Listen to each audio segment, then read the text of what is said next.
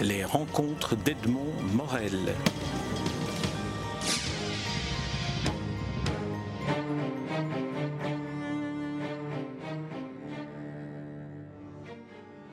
Maurice Mimoun, nous nous rencontrons à l'occasion de la publication de votre troisième livre, mais qui est votre premier roman dans votre bibliographie de, jeune auteur. Une vie plus une vie, c'est un roman que vous publiez chez Albin Michel et qui est orné d'une quatrième de couverture dont on parlera à la fin de l'entretien parce qu'elle est signée de Milan Kundera et donc on y reviendra parce que j'aimerais savoir quand même comment euh, Milan Kundera est tombé sur, euh, sur ce livre et ce qui est assez rare euh, prend la peine de de développer un argumentaire. Mais là, on y viendra après. J'aimerais d'abord qu'on parle un peu de vous. Euh, pour ceux qui ne vous connaissent pas, euh, vous êtes médecin, chirurgien, chirurgien dans une, dans une spécialité qui est la chirurgie réparatrice, notamment post-traumatique. Et euh, ma première interrogation, avant d'avoir lu votre livre, était de me dire comment choisit-on la vocation médicale de médecin euh, de chirurgien en chirurgie réparatrice et quel est le lien qui à un moment donné s'est fait entre cette pratique et de l'écriture? Alors on choisit, euh, bonjour, euh, on choisit la, la, chirurgie réparatrice, on choisit d'abord la médecine. Donc j'ai toujours, j'ai toujours voulu faire médecin, allez savoir pourquoi.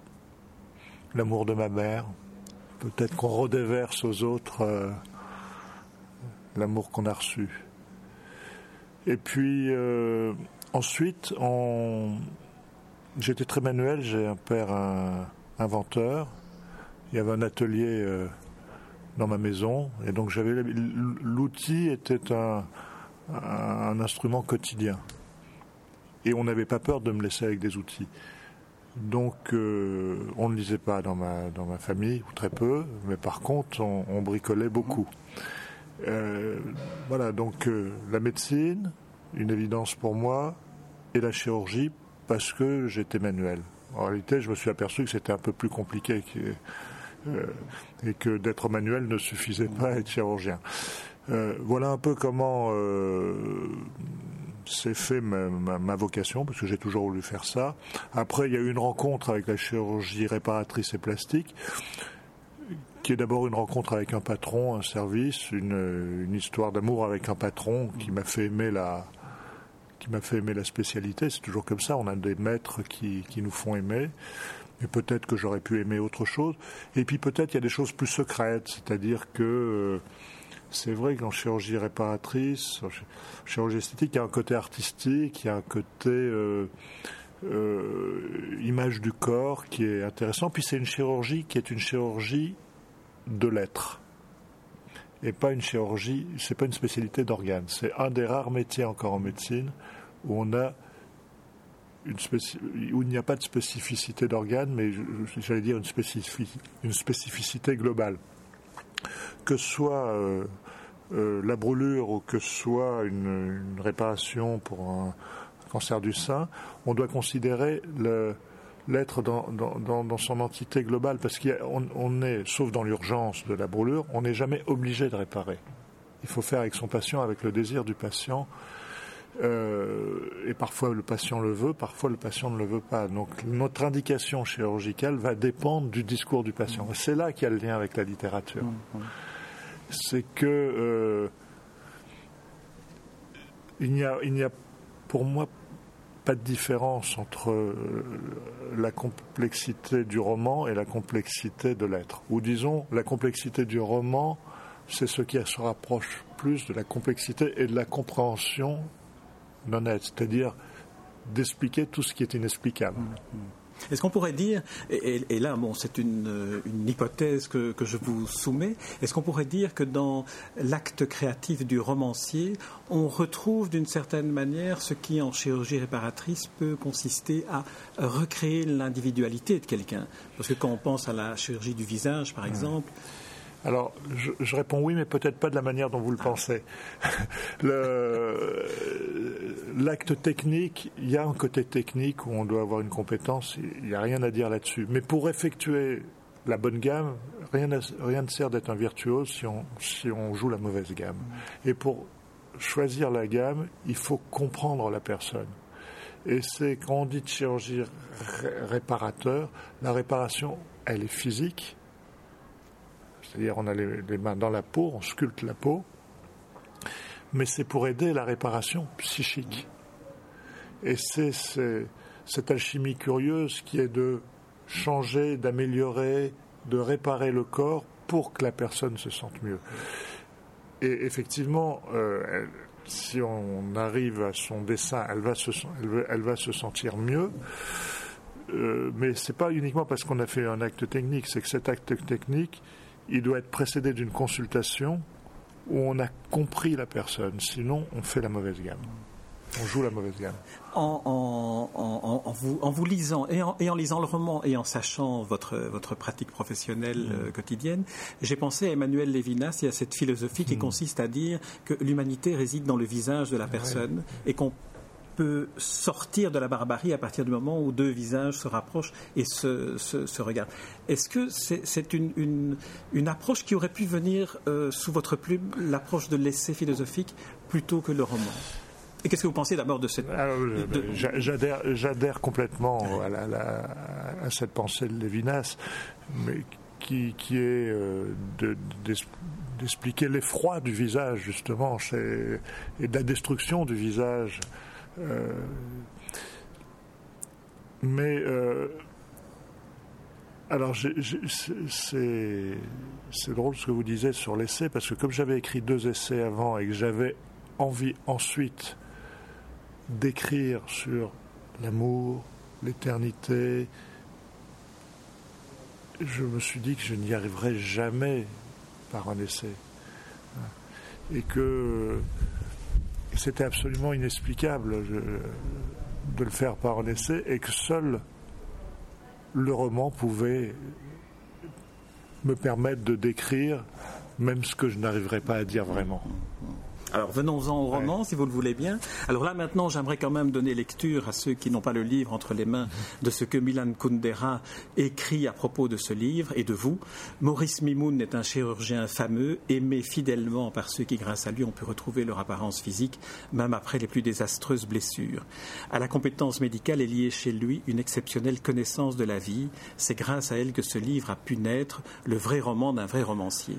Dans ses personnages, il ne faut pas chercher quelque autobiographie dissimulée, mais les grands thèmes de l'existence humaine, le corps, la douleur, l'amitié, la peur, la fatigue, la fidélité, la trahison, la vieillesse et la mort, avec une étonnante imagination onirique, il s'interroge, sera-t-il possible un jour de la chasser de nos vies? Alors chasser de nos vies la mort, ça c'est une des thématiques euh, ah, du médecin, ah de, la médecine finalement.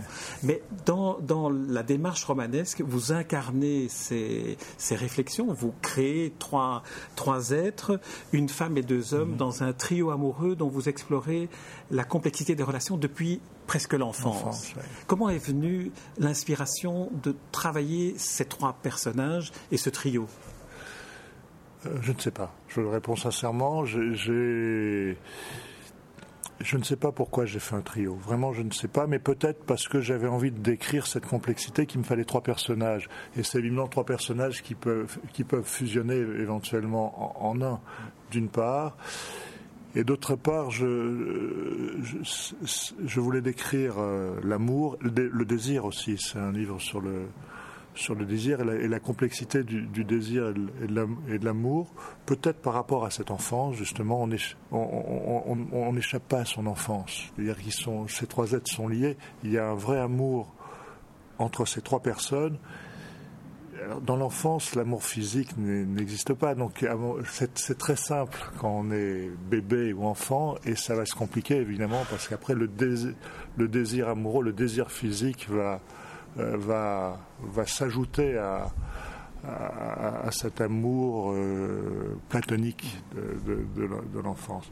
Et ce que je, ce que je voulais peut-être expliquer, c'est que euh, dans, dans Rania, qui est donc la, une des héroïnes. Oui, les trois personnages, c'est Rania, Rania, Tom, et Simon. Alors, en, deux mots, euh, Rania, à l'âge adulte, est une chirurgienne. Une chirurgienne. Simon est un chercheur. Simon est un chercheur. Et, Tom est plutôt un homme, un, homme d'affaires. Un, homme d'affaires. Un, homme pragmatique. pragmatique voilà, Alors, justement, ça, c'est la caricature de ces trois êtres, mais peut-être qu'ils sont tous un peu différents par rapport à... c'est pour situer pour... Non, non, mais bien sûr, c'est ce que je veux dire. C'est que c'est ça la, la, richesse du roman, c'est qu'à partir de, ces personnages, ils sont peut-être un peu à côté de ce qu'on pense qu'ils sont de ce qu'ils sont. Donc, euh, euh, et puis, Rania doit faire un à un moment donné doit faire un choix et les hommes, euh, les, deux hommes la désirent quoi. Hein, et, Rania va choisir. C'est d'abord l'histoire d'un choix.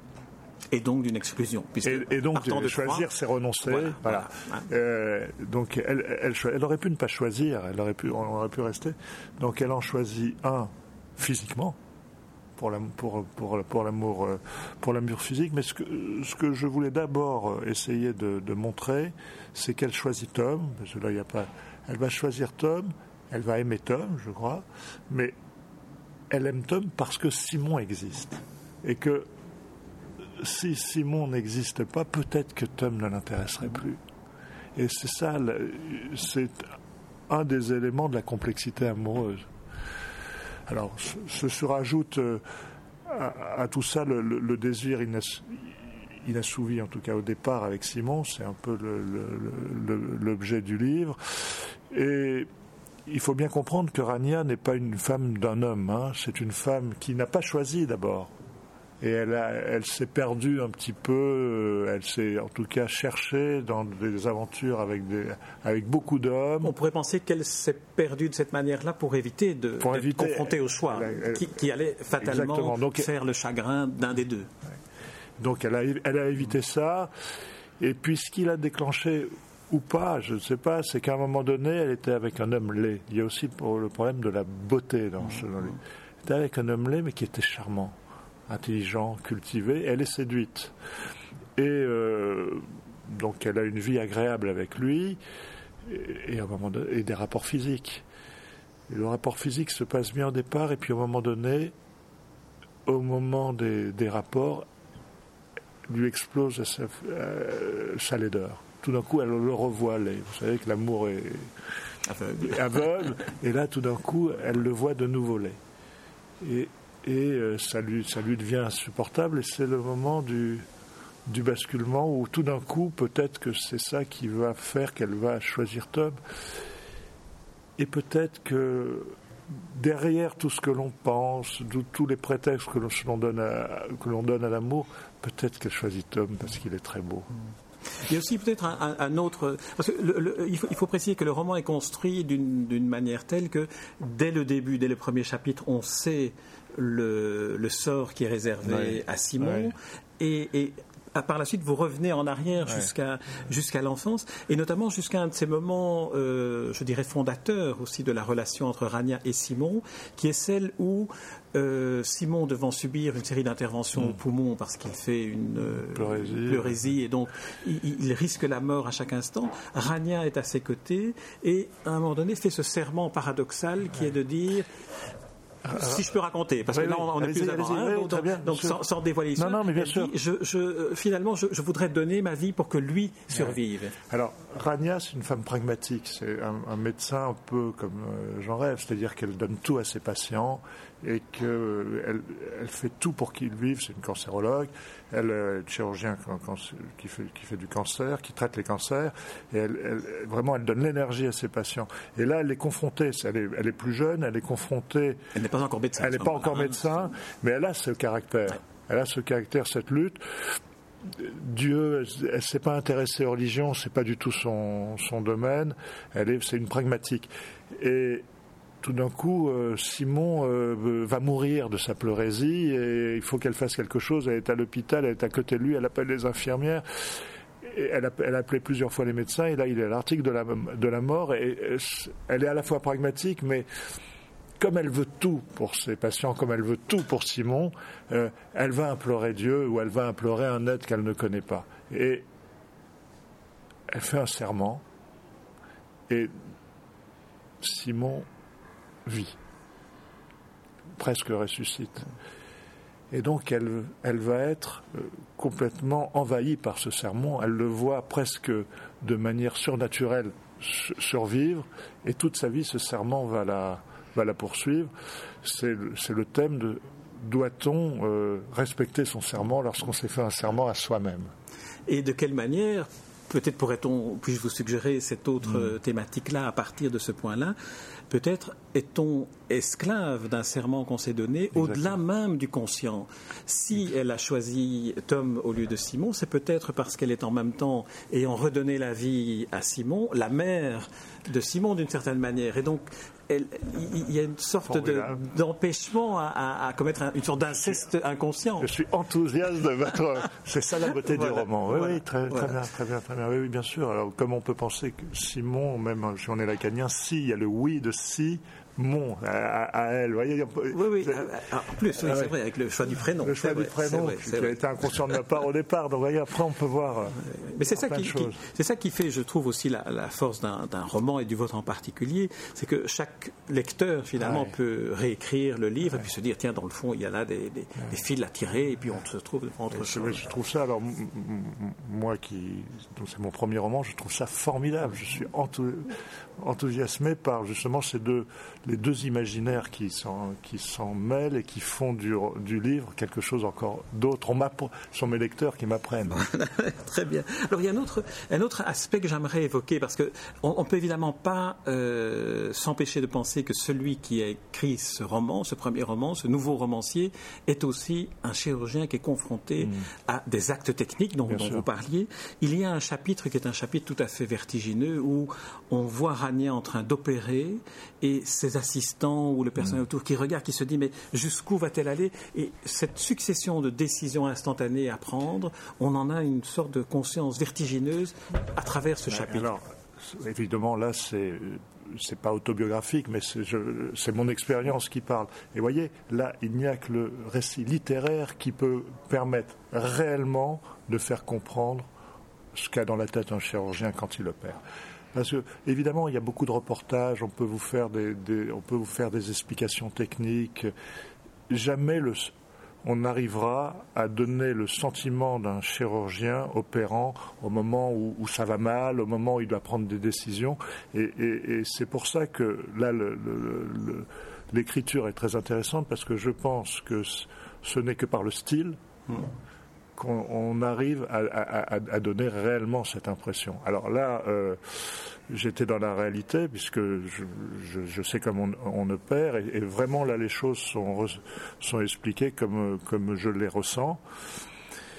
Mais, mais, si je peux me permettre, il y a une scène de boxe, j'ai jamais été boxeur. c'est la, force de, la fiction et de l'écriture romanesque qui est de finalement faire ressentir au lecteur ce qu'un personnage ressent, qui n'est ni l'auteur ni le lecteur, qui devient un personnage autonome avec avec en plus dans une situation aussi mm. dramatique que celle-là, on est à l'intérieur du protagoniste.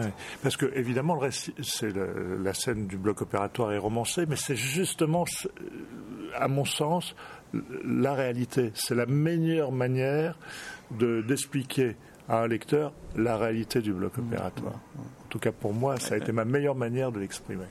Et c'est peut-être ça aussi qui fait que on pourrait peut-être dire que et c'est sans doute ce que Milan Kundera a aussi ressenti dans, dans cette exceptionnelle connaissance de la vie mm. en parlant de vrais romans, c'est que d'une certaine manière, le vrai roman est le seul instrument qui nous permet d'explorer la complexité des choses. J'adhère complètement à votre, à votre réflexion.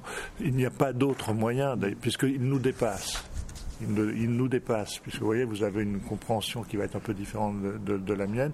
C'est la seule manière. C'est, euh, moi, j'ai pas l'impression en écrivant un roman de faire un métier qui est à côté de, du, métier de médecin, parce que c'est quand même le roman, c'est, c'est un peu explorer l'être en face de soi avec ses points d'interrogation, ses fausses pistes. Euh, c'est le même travail. Alors, on ne dévoilera pas la, fin du roman et le destin de chacun, sauf celui de Simon, puisqu'on le découvre au, au début, au début du roman. Mais j'aimerais euh, terminer cette interview en évoquant un autre romancier, qui est un romancier qui a souvent dit que s'il avait eu la possibilité de le faire, il serait devenu médecin, et qui dit comme vous, mais en retournant, que mm. le romancier est peut-être celui qui exerce le métier le plus proche du médecin, c'est Georges Simenon, mm. qui avait en permanence été à la recherche de ce qu'il appelait l'homme nu, c'est-à-dire parvenir à entrer dans ce qu'est un être pour le, le restituer à une lecture. Est-ce que vous pensez que le roman peut avoir cette fonction-là?